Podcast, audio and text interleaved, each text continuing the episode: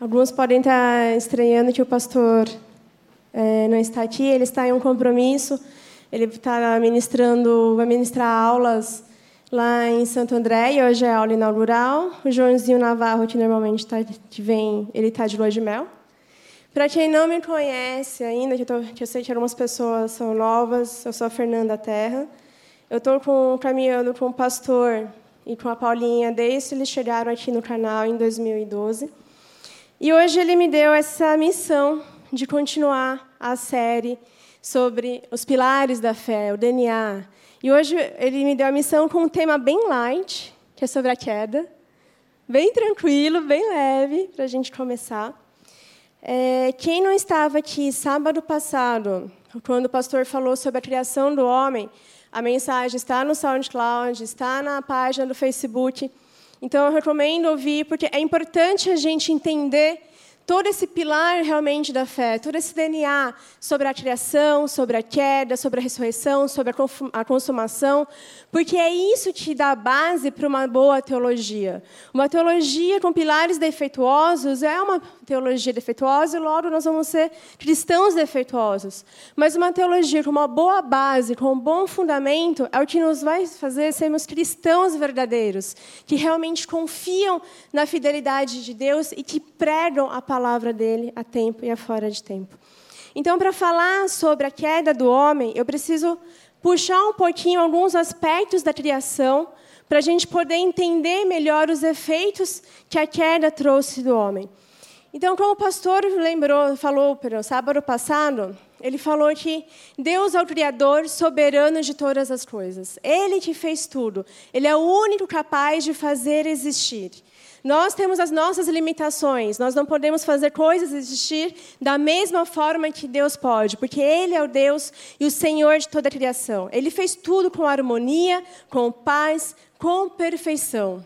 E aí Deus criou o homem à sua imagem à sua semelhança. O homem foi esculpido pelo próprio Deus para ser o seu representante. E assim como a criação foi feita para glorificar a Deus, o homem também foi criado para glorificar ao Senhor, para ter um relacionamento com o Senhor próximo. O homem foi criado sem pecado, porque ele não tinha o conhecimento do bem e do mal.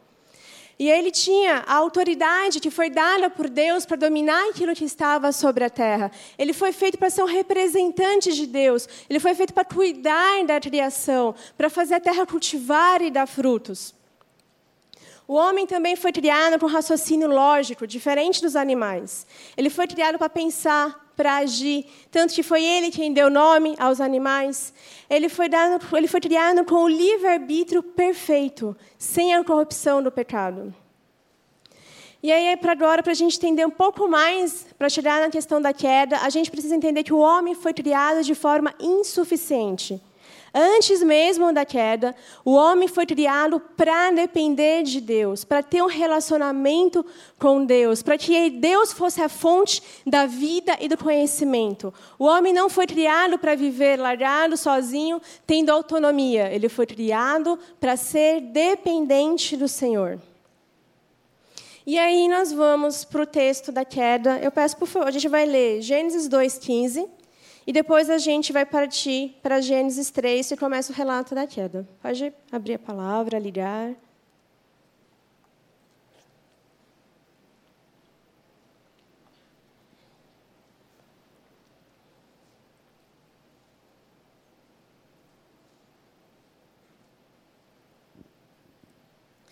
Então vamos lá. Primeiro, Gênesis 2,15.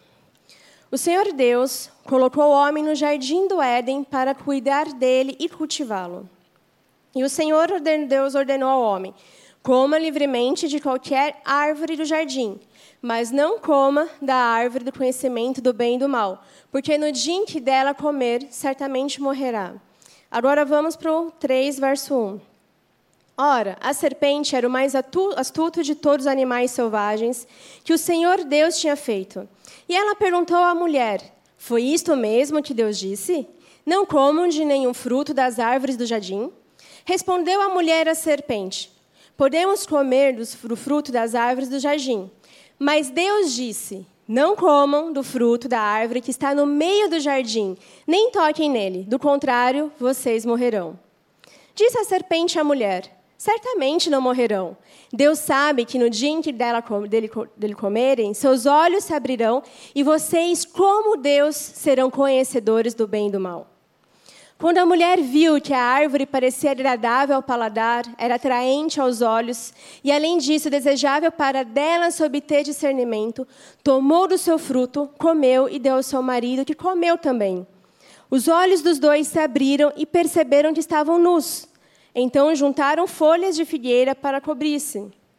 Ouvindo o homem e sua mulher os passos do Senhor, Deus, que andava pelo jardim quando soprava a brisa do dia, esconderam-se da presença do Senhor Deus, entre as árvores do jardim.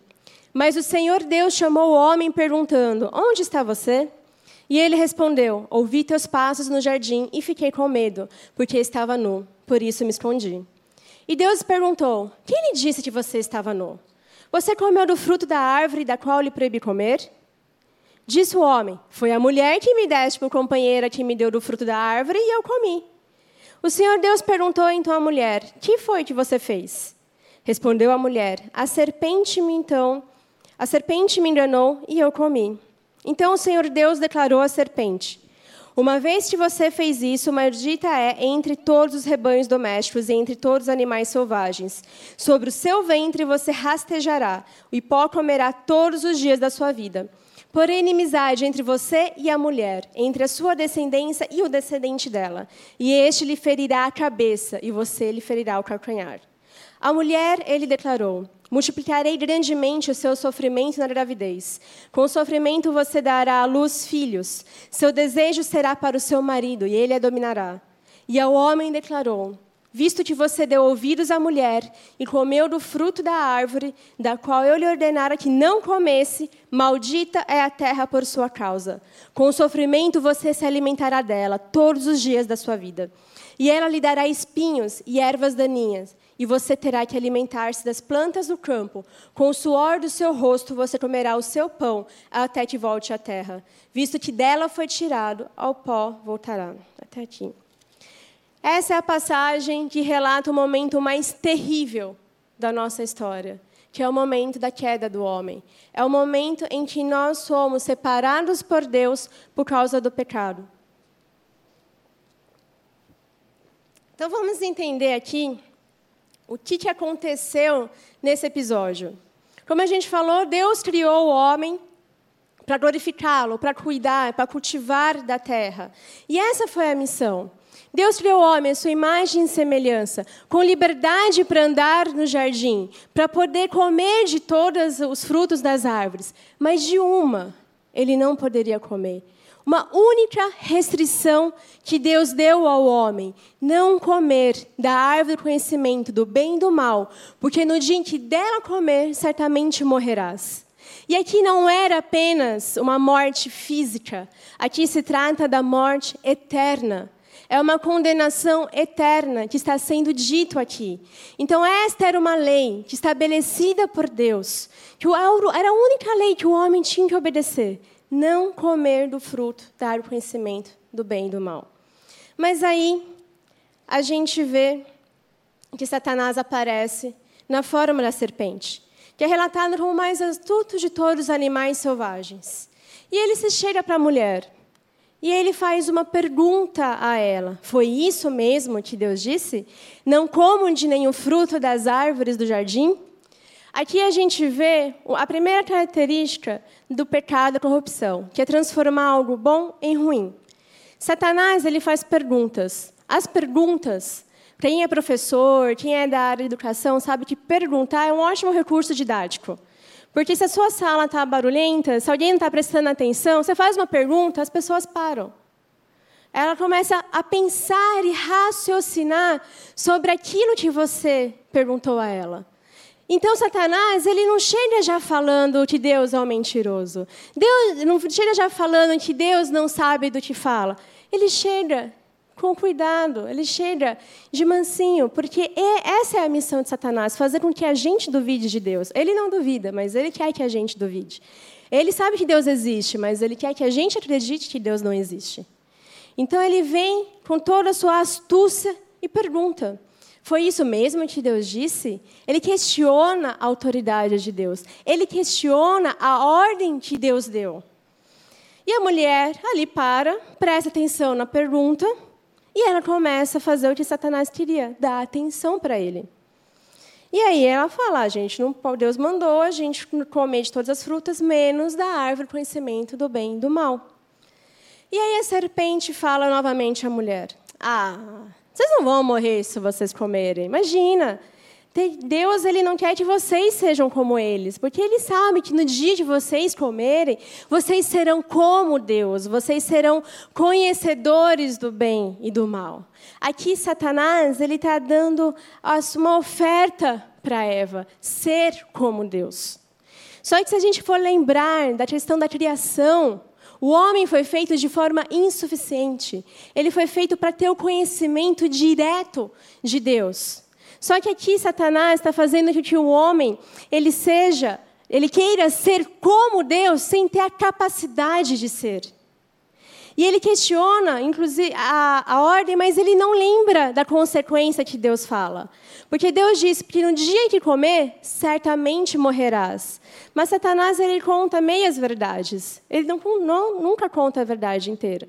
E uma meia verdade nada mais é do que uma mentira ele ignora o restante para poder seduzir a mulher. E ela, por um instante, esquece da condenação. Ela esquece do que Deus falou, do que aconteceria se eles comessem do fruto.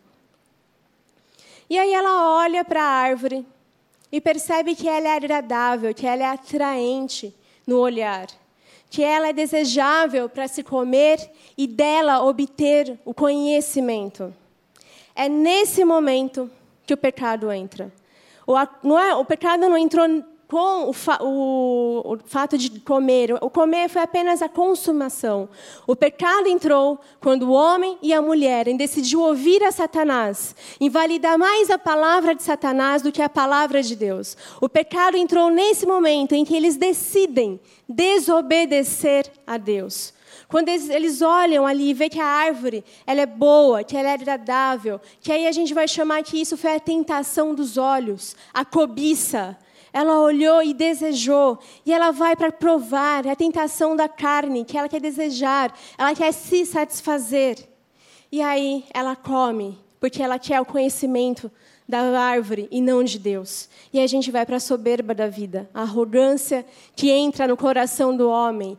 Quando ele fala que não quer mais o conhecimento de Deus, não quer mais um relacionamento com Deus, mas ele sim ir lá e, ter, e viver por si só. Aqui o texto, ele fala bem assim, desejável para dela se obter discernimento. Então, quando fala para dela se obter discernimento, significa que o homem tira Deus do centro. Não é mais de Deus que ele vai obter o conhecimento. Não é mais de Deus que ele vai obter o conhecimento. É dele próprio, da sua, da sua própria razão.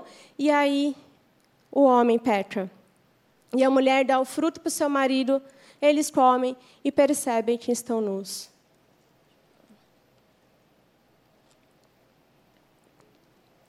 E quando o homem faz isso, quando ele tira Deus do centro, ele se coloca no centro. É aqui que nasce o coração de um idólatra. Quando ele se coloca no lugar de Deus, quando ele se coloca no direito de fazer decisões, deixando Deus de fora, ele muda o grande eu sou do Senhor Criador para o grande sou eu do homem pecador. É aqui em que nós temos a tragédia da nossa história, porque fomos separados de Deus. Então a gente pode definir o pecado como a quebra da aliança com Deus. O pecado é a desobediência da lei moral de Deus. É uma ofensa à santidade de Deus. É isso, é a queda do homem e a consequência que nós temos em função disso. Então, quando o homem pecou, ele cometeu a maior das ofensas de Deus. Porque Deus criou o mundo de forma perfeita e harmônica para que o homem pudesse viver dele e desfrutar dele e ter um relacionamento mais íntimo e profundo. E o homem escolhe ter um conhecimento fora de Deus e se colocar no centro de Deus. Ele olha e fala: Deus, obrigado por tudo que o Senhor fez, legal, o Senhor fez a perfeição, me colocou aqui para conversar com o Senhor todas as tardes, mas eu não quero nada disso quero viver a minha vida do jeito que eu bem entender. É isso que o homem fez quando ele decidiu pecar. E aí nós vamos para consequências do pecado. Quando o homem ele peca, quando ele cai em pecado, há uma quebra no relacionamento dele com o Criador. Antes, o homem passava todas as tardes conversando com Deus. Esse relacionamento foi quebrado, porque o pecado entrou no coração do homem. O homem se tornou conhecedor do bem e do mal e se tornou objeto da ira de Deus. E um Deus santo, perfeito, não consegue conviver com o pecado, não pode viver com o pecado. E essa separação é muito mais profunda do que o relacionamento. Ela está relacionada a uma separação eterna, a morte eterna do homem. Então isso é muito mais sério, é muito mais profundo. Não é apenas uma questão física e momentânea. Nós estamos falando da eternidade. Antes era para o homem passar a eternidade desfrutando do relacionamento com Deus. Agora o homem está condenado pela eternidade. E não foi Deus que condenou, o homem condenou a si mesmo quando ele pecou, quando ele substituiu a ordem de Deus pela palavra mentirosa de Satanás. Então o homem condenou a si mesmo da morte eterna. Nós gostamos muito de citar João 3,16, porque Deus amou o mundo de tal maneira que deu seu Filho unigênito, para que todo aquele que nele crê não pereça, mas tenha vida eterna. E essa é uma grande verdade. Mas muitas vezes nós esquecemos do que fala 17. Aquele que não crê já está condenado. Aquele que não tem o Senhor Jesus Cristo como Senhor, como Salvador, que não reconhece a natureza pecaminosa, que não reconhece a necessidade de Deus, já está condenado. Não há mais o que fazer, a não ser ter a fé em Jesus Cristo. Amém. Amém. E a partir disso, quando o homem se torna o conhecedor do bem e do mal e o pecado entra nele, o pecado se torna um parasita dentro do homem. Um parasita que suga, um parasita que causa uma guerra interna, um dilema interno entre fazer o bem e fazer o mal, o que é certo, o que é errado. O homem ele perde o entendimento do que realmente é agradável a Deus ou não. O homem se torna cego, porque esse parasita dentro dele o cega e não permite que ele veja a revelação de Deus. Deus. O homem se torna amante de si mesmo, que é o que Paulo fala em Romanos 1. Deixa de adorar o Criador para adorar a si mesmo. O coração do homem se torna uma fábrica de ídolos, como disse João Calvino. Quando a gente tira Deus do centro e só fica um vazio. Eu não lembro quem foi que disse, que fala que o homem tem um vazio dentro do coração dele, que do tamanho de Deus. Se Deus não está suprindo esse vazio, então a gente vai tentar suprir de outras formas, em outras necessidades. É só olhar para a sociedade que a gente vê as pessoas atrás de sexo, pornografia, guerra, drogas, violência. Tudo isso são formas de tentar suprir esse vazio que foi deixado por causa da queda. E aí a gente vai vendo que nós estamos numa situação bem complicada. Porque nós temos esse parasita dentro de nós. E para tirar um parasita, é só destruindo o seu hospedeiro. Não tem outra forma. E a gente vai vendo a consequência disso, todas essas questões da consequência do pecado, no decorrer do texto. Quando eles comem do fruto, o texto fala que os olhos dos dois se abriram e perceberam que estavam nus.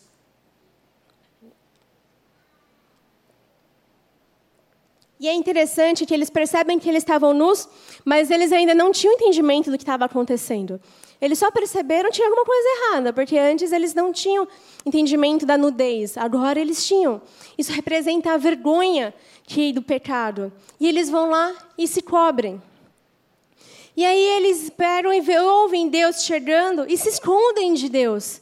Eles passam a ter medo de Deus. Aquele que era para ser a pessoa com quem eles iam se relacionar, para quem uma intimidade muito maior do que um com o outro, eles passam a ter medo.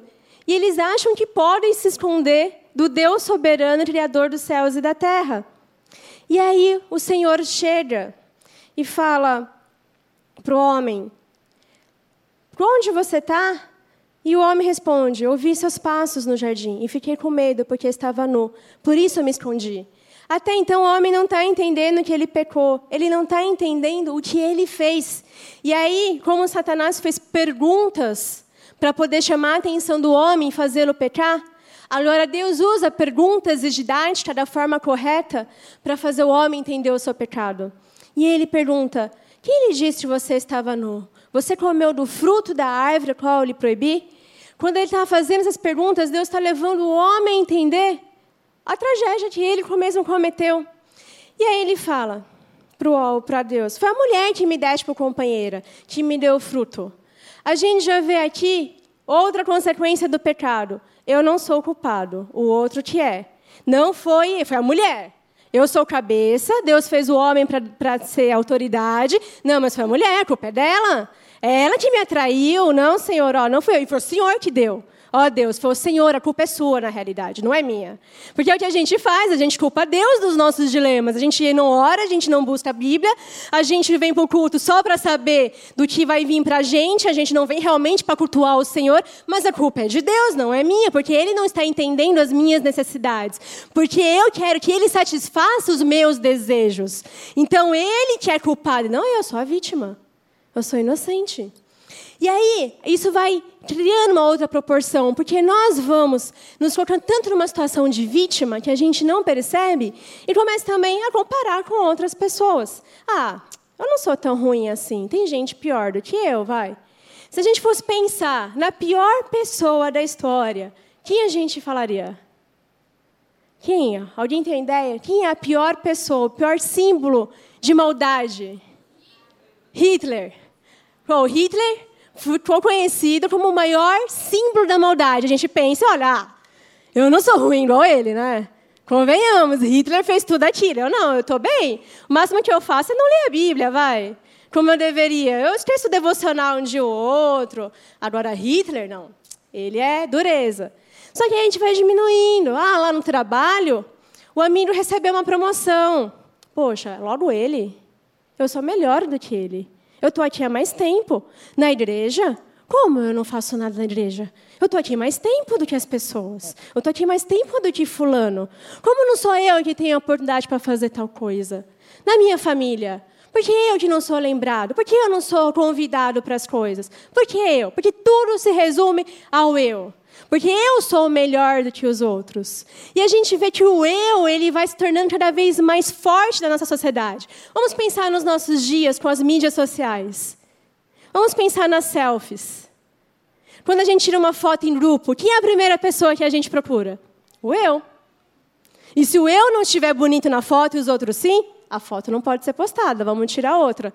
Porque o eu é o que importa e não o outro. Isso parece às vezes coisas pequenas do nosso dia a dia, mas ninguém tropeça numa montanha, a gente tropeça numa pedra.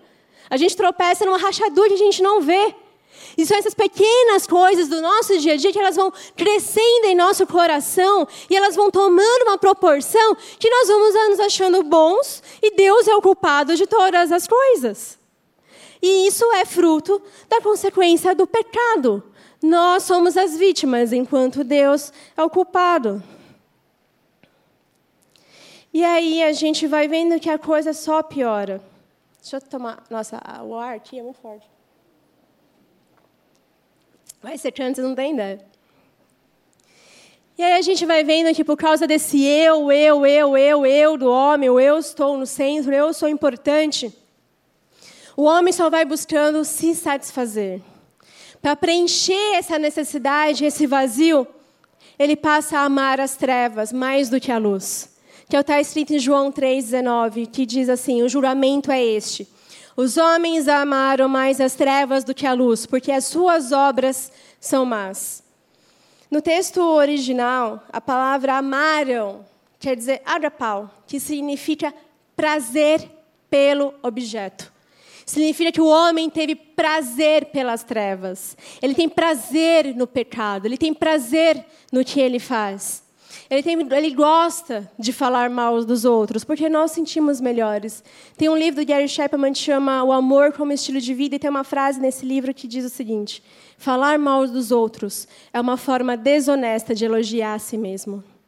Quando nós falamos mal dos outros, nas nossas pequenas conversas, a gente fala, ah, eu não quero pecar, mas aí já falou. É porque a gente quer se sentir melhor. Nós gostamos de fazer de tudo o que Deus diz para não fazermos, para termos a sensação que somos pequenos deuses. O pecado acaricia o nosso coração, acaricia o nosso ego e nos dá satisfação. Mas foi justamente o que Satanás não contou, que por mais que a gente tente né, entrar nessa vida de busca do prazer, o vazio que está no nosso coração permanece até que a gente não encontre Deus, até que a gente encontre Deus. Aquilo que a gente faz para buscar a Deus, nessa tenta, perdão, para buscar preencher o vazio do nosso coração e satisfazer do ego, é o que corrompe todas as outras coisas. Um outro aspecto do pecado é que ele corrompe aquilo que é bom em algo mal.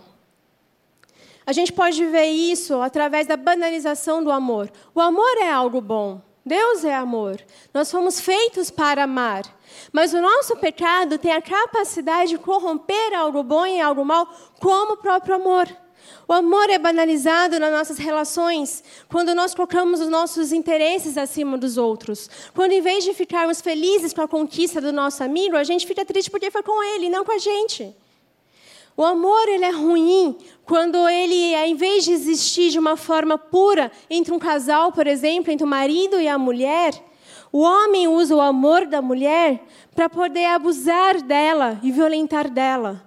Ele usa o amor dela para manipular. Como muitas vezes a mulher também pode usar o amor do marido para manipulá-lo e conseguir o que ele faz. A gente pode estender isso para um, para um casal de namorado. Quando o namorado usa o amor da sua namorada, simplesmente para levá-la para a cama, para satisfazer um prazer que ele quer. Ele usa argumentos para manipular. Ser cristão, às vezes, é, se realmente é cristão, às vezes fala que a Bíblia foi escrita em outra cultura, que a santidade sexual é uma questão de tempo, que hoje os dias são diferentes. Ele faz uma chantagem emocional de se ela não ceder, então quer dizer que ela não, não realmente não ama e quer terminar o relacionamento. A namorada, por sua vez, por ser carente, por ter esse vazio no coração dela, por ter colocado o namorado no lugar de Deus e por ficar com medo de ficar sozinha e ela acaba se ocupando pelas migalhas que seu namorado oferece, ela cede. E o pecado permanece entre eles. Então, a bênção que foi dada para o homem e para a mulher no casamento se torna corrompida no pecado, quando ele é usado da forma indevida. O prazer sexual é um dos ídolos da nossa geração. Se a gente for olhar para a corrupção da nossa geração, a gente vê três ídolos que corrompem: o poder, o dinheiro e o sexo. São essas coisas que as pessoas buscam para tentarem se satisfazer, para tentar diminuir a ausência que elas têm, a depressão que elas têm no coração delas, porque elas estão andando fora da vontade de Deus. E essas questões de santidade, elas não são culturais, elas são bíblicas. A palavra do Senhor fala em 1 Tessalonicenses 4, que fala que a vontade de Deus é a nossa santificação. Por isso, vos abstenhais da fornicação, que cada um de vós saiba possuir o seu vaso, o seu corpo, em santificação e honra, não na paixão da concupiscência, como os gentios que não conhecem a Deus. Ninguém oprima ou engane o seu irmão em negócio algum, porque o Senhor é vingador de todas essas coisas. E o Senhor não nos chamou para imundícia, mas para santificação. E Ele despreza isso no homem, mas Ele também nos deu o Santo Espírito para que possamos lutar contra essas coisas. Então, a pureza sexual é uma ordenança de Deus tanto para homens quanto para mulheres. O que a sociedade ensina que não, você tem que satisfazer, o homem só é homem se ele tiver X mulheres. A mulher hoje, ela tem que ser livre do homem. Isso não é da palavra de Deus. Deus nos chamou para uma pureza sexual agradável, em respeito à sua palavra, em santidade, para que nós possamos ser preservados diante dessa, dessa geração corrompida. Isso é uma preservação de Deus a nós, é um cuidado de Deus a nós, para que possamos desfrutar de um relacionamento saudável com Ele. Para que quando chegar o tempo certo de viver essas coisas, que é o casamento, isso não seja um peso ou uma culpa carregada pelo casal, mas seja uma bênção. Para que ó, aquilo que Deus planejou para o homem realmente se cumpra na vida dele. Amém. E o pecado, assim como corrompeu a mente do homem, a sua integridade, a sua sexualidade, e corrompeu tudo que diz respeito ao homem, corrompeu também a criação. A palavra, no sábado passado, o Igor ele falou que tu, mostrou até na Bíblia como a criação, a arte, a música vem de Deus e foi criado por Deus para glorificá-lo. O pecado também corrompeu essas coisas. É só a gente observar o, o tipo de filme que se passa. Qual, qual que é o assunto, qual que é o tema. A gente vê filmes onde a mulher é, amante é legal e a esposa é a chata é a, é a bandida, mas a amante é a mocinha, é aquela que todo mundo quer ser. A violência fica só rolando ali e a gente está tipo, ah, normal, ok. A música que foi feita para adorar a Deus, hoje traz palavras de duplo sentido, incentiva meninas e jovens a dançarem de forma sensual, é, corrompeu tudo aquilo que foi feito para, na realidade, adorar ao Senhor. A criação, ela também sofreu. Quando Deus está aqui falando com o homem, mostrando as consequências do pecado, ele fala para o homem: Maldita é a terra por tua causa. E ele fala: Do fruto dela você vai ter que comer. Quando a gente olha antes da criação, o homem já tinha sido feito para trabalhar. E muitas vezes a gente restringe esse texto só ao trabalho, como o trabalho sendo uma penitência por causa do pecado. Mas na realidade, tudo que acontece de sofrimento na terra, os desastres, os tsunamis, o que a gente acabou, o que a gente acaba vendo de tragédias, como aconteceu em Mariana, como aconteceu em Brumadinho, tudo isso é consequência do pecado do homem. A terra foi amaldiçoada por causa do nosso pecado. A responsabilidade não é de Deus. Muitas vezes as pessoas perguntam: ah, onde está Deus? Deus está onde Ele sempre esteve. A gente se afastou dele. A gente o deixou. As empresas que decidiram ter mais lucro do que as, preservar as vidas. Por causa do poder que elas querem. Por causa do dinheiro que elas querem. Por causa do poder do dinheiro, da corrupção do homem. É que nós vemos as tragédias que nós vemos, infelizmente. A terra foi amaldiçoada por causa do pecado do homem. E aí a gente vai indo para um outro problema. Parece ser só problema, problema. É difícil ouvir tantos problemas, mas isso é a nossa responsabilidade. A gente não vai entender o que significa a ressurreição, o que significa a obra redentora de Jesus Cristo, se nós não entendemos a nossa depravação, se nós não entendemos a gravidade do que nós fizemos. Porque, mesmo que tenha sido Adão, se fosse nós no jardim, nós teríamos feito a mesma coisa. O pecado de Adão é o nosso pecado. E na nossa geração a gente tem um outro problema muito grande, que é a relativização. Que ela se chegou dentro da igreja, onde nós transformamos o pecado em algo normal. Coisas que eram pecado antes, parece que não são mais hoje. A gente normalizou o pecado. A gente não presta atenção em tudo que está acontecendo. Agora há pouco eu citei a questão dos filmes que a gente assiste. A gente assiste determinados filmes, ok. Tem cenas inadequadas, ok, eu consigo assistir. A gente vê o bandido se dando bem e a gente cria uma empatia pelo bandido. A gente vê as pessoas roubando no filme e no final eles conseguem e a gente está torcendo para eles. A nossa visão foi distorcida do que é certo e errado. A gente começa a ouvir músicas sem prestar atenção na letra. E nós dançamos, às vezes, essas músicas nas nossas festas, que incitam questões da sensualidade, e ok, normalizamos. É, é normal, estamos nos divertindo. Quem não gosta dessas coisas é legalista. Deixa eu explicar uma coisa muito importante. A minha formação é em comunicação e audiovisual. E eu gosto muito da área de cinema. E aí eu comecei a estudar roteiro, e aí eu estou estudando. E quando você olha para a questão da comunicação, do que a cultura atual está vendendo para a gente, e muitas vezes a gente não percebe, tudo é manipulado nessas três coisas que eu falei: poder, sexo e dinheiro.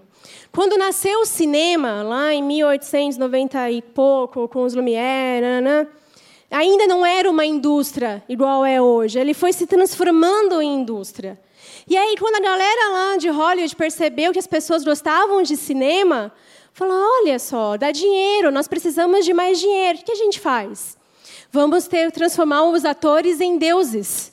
Vamos fazer as pessoas idolatrarem esses atores. Foi isso que Hollywood fez. A gente quer ser como aqueles atores, ter o corpo daqueles atores, ter a beleza daqueles atores. A comunicação ela foi feita também corrompida pelo pecado para vender isso para a gente: poder, sexo e dinheiro. E nós vamos assistindo e consumindo tudo isso sem senso crítico. Ah, vou só relaxar, tá, tô, vou só desestressar. Mas essas coisas vão entrando no nosso coração e não quer dizer que a gente vai fazer tudo aquilo que está sendo mostrado. Mas a gente, a nossa percepção do pecado vai mudando. Ah, não deve ser tão pecado assim. A amante ser mais legal que a esposa? Ah, pode acontecer. Quem sabe a amante consegue ficar com ele no final?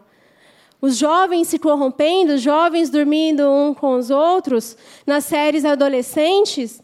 Ah, quem sabe não é tão ruim assim, uma hora eles veem que, ok, que não é o caminho que eles devem seguir. A gente não percebe que acontece com a gente a mesma coisa que aconteceu com Eva no jardim, que é a tentação dos olhos, a tentação da carne e a soberba da vida. E Tiago lembra isso para a gente no verso 1, 14 e 15. Cada um, porém, é tentado pela própria cobiça, sendo arrastado e seduzido. Então, a cobiça, tendo engravidado, dá a luz ao pecado. E o pecado, após ter se consumado, gera a morte. Então a gente vai consumindo essas coisas e vai deixando Deus de lado. A gente não vai guardando a nossa mente e o nosso coração. E quando a gente já percebe, o pecado deu luz. O pecado aconteceu. E a gente precisa se lembrar que o pecado não é só no ato, mas é quando decidimos, é na nossa mente. Jesus falou: se você olhar para uma mulher e desejá-la, já adulterou. Isso começa na mente, começa no coração. Por isso a palavra fala: o problema não está no que entra, e sim no que sai. E aí a gente vai entendendo a gravidade que o pecado trouxe para nós. A gravidade e a corrupção que existe em toda a sociedade por causa do pecado. Então a gente vê uma ofensa que nós cometemos a Deus. Uma ofensa por não ter obedecido a Ele. Isso significa que nós não, consigo, não podemos nos salvar. Nós não somos capazes de nos salvar. Nós estamos corrompidos, nós estamos mortos por causa do pecado. Não há salvação, não havia salvação. Que, que a gente poderia fazer por nós mesmos? Nada. Para a gente poder se salvar ou ser salvo, era necessário que o próprio Deus, perfeito e santo, nos salvasse. E existe algo muito importante para que a gente entender. O homem, quando pecou, ele virou as costas para Deus. Ele ofendeu a Deus.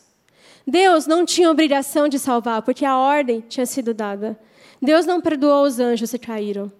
Deus não tinha obrigação de perdoar o homem. Sabe o que Deus poderia ter feito quando o homem pecou?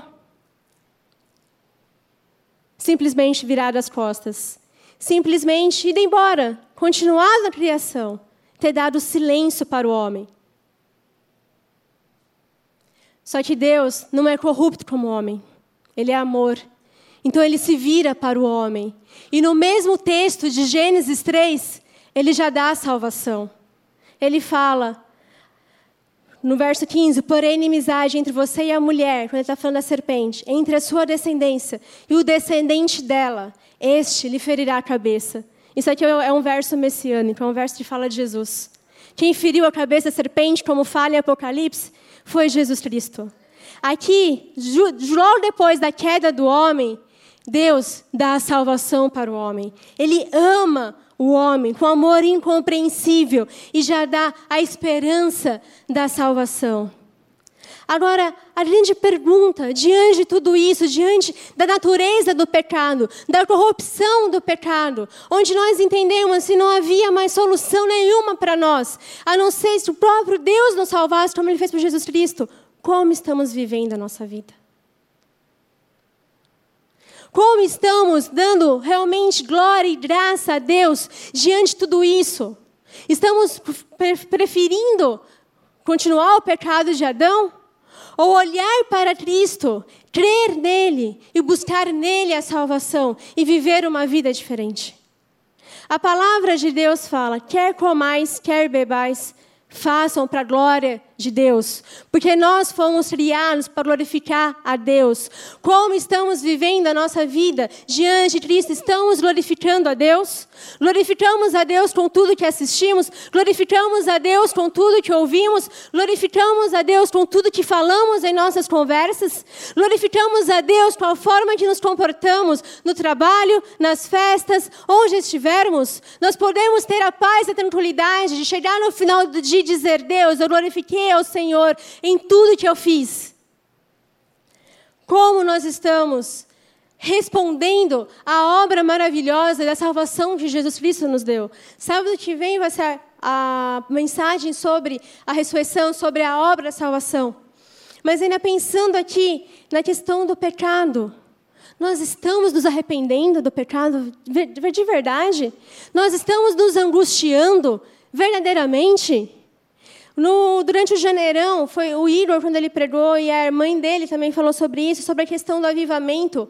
Que o avivamento, ele significa uma angústia, profunda do coração. E através dessa angústia profunda, que quando nós entendemos que somos pecadores, nós olhamos para Deus e Deus nos transforma. E através disso nós somos transformados e experimentamos uma ação extraordinária do Espírito Santo para realizarmos a obra pela qual fomos chamados a fazer. Só que tudo isso nasce com o coração angustiado. Mas como vamos angustiar se nós não estamos entendendo o nosso pecado? Se nós não estamos entendendo que estamos sendo consumidos pela cultura da nossa geração, onde não cremos que tudo é pecado, onde normalizamos o certo pelo errado, o errado pelo certo, onde a gente acha que é Senhor, onde nós queremos tomar o lugar de Deus. Quando foi a última vez que choramos por causa do nosso pecado? Quando foi a última vez que entramos no nosso quarto e nos ajoelhamos diante de Deus e falou: Deus, me perdoa, porque eu sou pobre, pecador. Como Paulo falava, eu sou o maior dos pecadores, miserável homem que sou. Quando foi a última vez que fizemos isso? Se o nosso coração não se angustiar por causa do nosso pecado, nós podemos orar anos pelo avivamento. O avivamento ele começa com essa obra de angústia, onde nós reconhecemos quem nós somos, onde nós reconhecemos quem Deus é e nós entendemos que precisamos dele, que ele é o nosso Senhor, que ele é o nosso Salvador, que se não fosse ele nós estaríamos perdidos e condenados à morte eterna, mas graças ao sacrifício, à dor que Jesus Cristo sofreu, graças ao que ele sofreu na cruz, as chibatadas que ele levou, o sangue que ele derramou, a humilhação que ele sofreu que era para ser nossa, aquelas chibatadas eram para ser nossas. Aquela a dor que ele sofreu na cruz era para ser nossa. Aquela morte era para ser nossa. E ele fez isso para que nós fôssemos salvos, para vivermos de qual forma? Para normalizarmos o pecado? Para viver da mesma forma que aqueles que não são conhecedores de Deus vivem? Em vez de a gente ir lá fora e proclamar e falar que existe um Deus, que os homens, eles não precisam se afirmar da sexualidade dormindo com um monte de mulher, mas que eles podem se afirmar em Deus, que é o Pai verdadeiro deles. Que as mulheres não precisam ser carentes, porque elas têm o Pai que entregou o próprio Filho para morrer por elas. Nós temos essa palavra em nosso coração e vamos guardá-la até quando? Nós precisamos nos arrepender dos nossos pecados. Quando eu estava no, no seminário, no Betel, eu entrei em uma crise em uma das matérias que falava sobre Cristo, chama Cristologia. Que o professor lia vários textos, mas não lia a Bíblia. E eu falei para ele, professor, você está falando de Jesus Cristo, mas você não está lendo a Bíblia? Aí ele falou para mim, ah, vai ler Berkoff, que é um teólogo. Eu falei, ah, tá bom. E eu comecei a estudar a vida de Cristo para poder entender Cristo.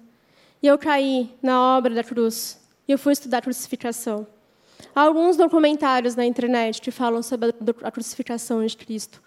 Quais são os efeitos físicos da crucificação?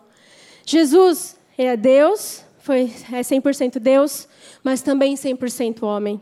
Ele sofreu como homem. Muitos dizem que é quase que impossível aguentar aquela dor. Jesus começou a derramar o seu sangue orando por nós. A oração sacerdotal de Jesus, que está em João 17, quando ele está ali, aquela oração, ela é uma da, a última oração que Jesus faz antes de ser capturado. A oração sacerdotal é quando Jesus está angustiado. É quando ele está derrama, está suando sangue. E ele fala, ele olha, ele ora por ele, ele ora pelos discípulos e ele ora por todos os cristãos que haveriam de surgir. Ele fala ali para Deus: minha oração não é apenas por eles, os discípulos. Ele fala: rogo também por aqueles que crerão em mim por meio da mensagem deles, porque para que os outros creiam é necessário que alguém pregue. Para que todos sejam um, Pai, como tu estás em mim e eu em ti, que eles também estejam em nós, para que o mundo creia que tu me enviaste. Deles a glória que me deste, para que eles sejam um, assim como nós somos um. Eu neles e tu em mim, que eles sejam levados à plena unidade, para que o mundo saiba que tu me enviaste e os amastes como igualmente me amaste. Pai, quero que os que me deste estejam comigo onde eu estou e vejam a minha glória, a glória que me deste, porque me amaste antes da criação do mundo. Pai justo, embora o mundo não te conheça, eu te conheço e estes sabem que me enviaste. Eu os fiz conhecer o teu nome e continuarei a fazê-lo, a fim de que o amor que tens por mim esteja neles e eu neles esteja. Aqui a gente vê a nossa esperança. Aqui a gente vê a esperança da condenação eterna. A gente vê a esperança que nós podemos passar a vida eterna com Deus. Jesus é preso logo depois e faz dizer essa oração. Logo depois ele começa a sofrer o flagelo da cruz. E ele morre e ressuscita para nos dar a vida eterna, para que nós vivêssemos como um, para que através da nossa unidade, para através da nossa busca pela santidade, o mundo saiba que Cristo foi enviado, para que as pessoas que estão lá fora sejam verdadeiramente alcançadas. Então a gente entende que nós precisamos compreender essa condição que nós temos de pecador, que nós precisamos de Deus, que Deus é aquele que nos transforma, que quando nós aceitamos Jesus Cristo, é, é Deus olha para a gente e não vê mais o pecado, Ele não olha para mim e vê mais a Fernanda pecadora, Ele olha para mim e vê o Cristo que morreu por mim na cruz. É quando Ele olha para vocês, Ele vê o Cristo em vocês. E é esse Cristo que nós precisamos sair e proclamar lá fora, onde nós estivermos, pregar a palavra a tempo e a fora de tempo. Nós não podemos mais viver a nossa vida como se o pecado fosse normal. Nós precisamos viver a nossa vida dando glória a Deus em tudo, glorificando a glória em Deus em todas as coisas. Esse é o propósito original da criação. É dessa forma que as coisas deveriam ser. E em Cristo, as coisas podem voltar a ser nós temos a chance de voltar para o propósito original. Vamos ficar em pé?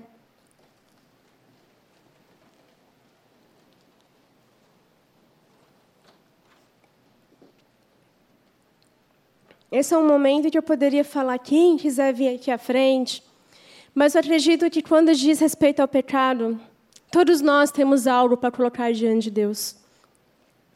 Se a gente não quer mais viver a vida da forma que temos vivido, se a gente quer realmente dar frutos, conforme foi pregado em janeiro, conforme é pregado, sabe, foi pregado sábado passado, conforme vai ser pregado sempre, se nós queremos ser uma geração diferente, uma geração que vai impactar quem está lá fora, nós precisamos entender o sacrifício da cruz, nós precisamos entender a nossa condição de pecador e que nós precisamos conhecer a Deus. Feche os seus olhos nesse momento e fala com o Senhor. Coloca diante dele aquilo que está oculto. Nós não podemos esconder nada de Deus. Adão e Eva tentaram se esconder. E não é possível. Como o salmista fala: Para onde eu irei? Se eu for para o alto monte, ali tu estás. Se eu me esconder debaixo da terra, ali tu estás. Não há lugar onde podemos nos esconder de Deus. Nós precisamos orar e clamar para que o Senhor, Espírito Santo, revele os nossos pecados. Nós precisamos pedir para Deus fazer com que o nosso coração se angustie, para que o verdadeiro arrependimento venha e a gente possa de fato viver o verdadeiro avivamento do Senhor. Esse é um momento seu com Deus, fale com Deus. Tenha liberdade no espírito. Se quiser ajoelhar, ajoelha. Mas coloque-se diante do Senhor. Não deixe esse momento passar. Mas nós precisamos nos ajustar com o nosso Pai.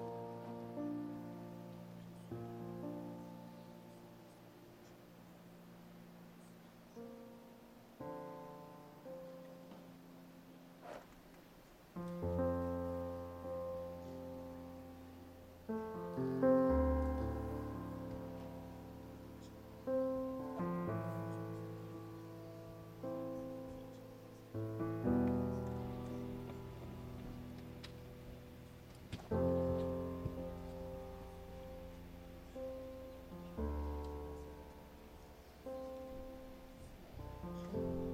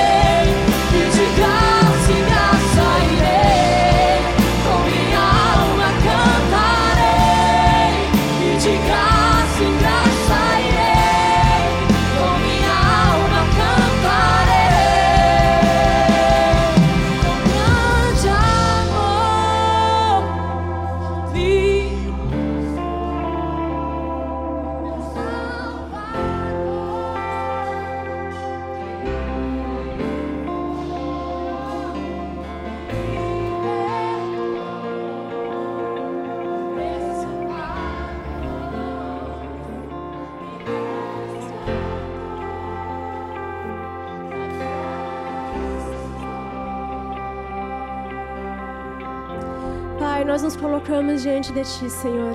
Cada um de nós. Senhor, eu peço perdão, Deus. Perdão, perdão, perdão pelos meus pecados, Pai. Perdão pelas minhas falhas, pelos meus pensamentos, pelas minhas palavras. Senhor, perdoa-me por não me angustiar pelo meu pecado como eu deveria, Senhor. Perdoa-me, Senhor, por muitas vezes normalizar o pecado, Deus. Pai, eu peço, tenha misericórdia de nós, Senhor, tenha misericórdia, porque muitas vezes deixamos de nos angustiar, Senhor, por causa do nosso pecado, Pai, e por causa disso nós não cumprimos a Tua vontade, por causa disso nós não olhamos para a obra da cruz, nós não vemos a necessidade de precisamos do Senhor e trocamos o Senhor por outras coisas. Muitas vezes nós não temos esculturas em nossas casas, ídolos em forma de escultura, mas nós criamos outros ídolos, Senhor, em nosso coração. Eu peço perdão por isso, Senhor, perdão por ter tirado o Senhor do centro, de um centro que o Senhor nunca deveria ter saído, Pai. Perdoa-nos pelos nossos pecados, pelas nossas falhas, por tudo aquilo que fizemos e por que deixamos de fazer, Pai. Perdoa-nos por ter corrompido a perfeição e a harmonia da criação do Senhor, Pai. Eu peço perdão, Senhor, perdão pelos nossos pecados pecados, Deus. Perdão pela nossa natureza, pelas nossas falhas, por todas as vezes que deixamos de fazer algo e glorificar ao Senhor, que deixamos de fazer algo para a Sua glória, Senhor. Pai, eu clamo a Ti, tem misericórdia de nós. O Senhor é aquele que oferece suas misericórdias a cada manhã e por causa delas nós não somos consumidos. Derrama, derrama sobre nós as suas misericórdias, Pai, durante a semana, durante os dias. Eu peço, Senhor, que o Teu Espírito Santo nos lembre, Deus, que nós precisamos de Ti, que nós somos falhos, que nós precisamos de Cristo para poder voltar à Tua vontade, para cumprir a Tua vontade em nós. Por isso eu clamo a Ti, Senhor, avisa aviva os nossos corações verdadeiramente, aviva as nossas mentes verdadeiramente, para que elas sejam, Senhor, transformadas e renovadas pela mente de Cristo, e assim nós possamos viver o que o Senhor deseja para nós, o chamado que o Senhor nos deu de proclamar o Evangelho, de proclamar a salvação em Jesus Cristo, Pai, que através disso, Senhor, nós possamos ser um e o mundo saiba que Cristo foi enviado através do testemunho que o Senhor permite que nós demos. Eu peço, Senhor, pela sua graça, pela sua misericórdia, que o Senhor continue a trabalhar em nossas mentes e nossos corações durante essa semana, Pai. Que a palavra aqui lançada não seja perdida, mas que ela crie raízes e gere frutos, Pai. Gere frutos ao Senhor, frutos de salvação, Senhor. Que nós possamos ter a compreensão correta dos pilares da fé, para que nós possamos viver conforme a tua vontade, ser uma geração relevante que anuncia anunciará à próxima geração quão bom tu és, Pai, porque tu és bom o tempo todo, Senhor, e somente em ti nós temos tudo, tudo que precisamos, Pai. Que o Senhor seja hoje, sempre, o centro das nossas vidas, em nome do Senhor Jesus Cristo. Amém.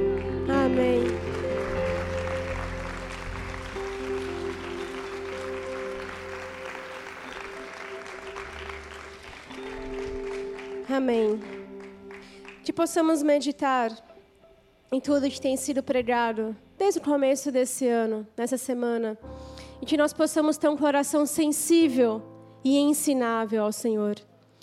A palavra fala que o pecado entrou por meio de um homem, mas a salvação também entrou por meio de um homem, que é o segundo Adão, Jesus Cristo. E que nós possamos buscá-lo cada vez mais intensamente para vivermos a vida dele. Eu gosto muito de uma canção do pastor Ademar, que é Louvemos ao Senhor. Eu sempre falo dessa canção quando eu falo sobre o pecado, que é Morreu a nossa morte para vivermos a sua vida. Que possamos viver a vida de Cristo. Amém? Amém? Amém? Ah, agora sim, agora parece jovem.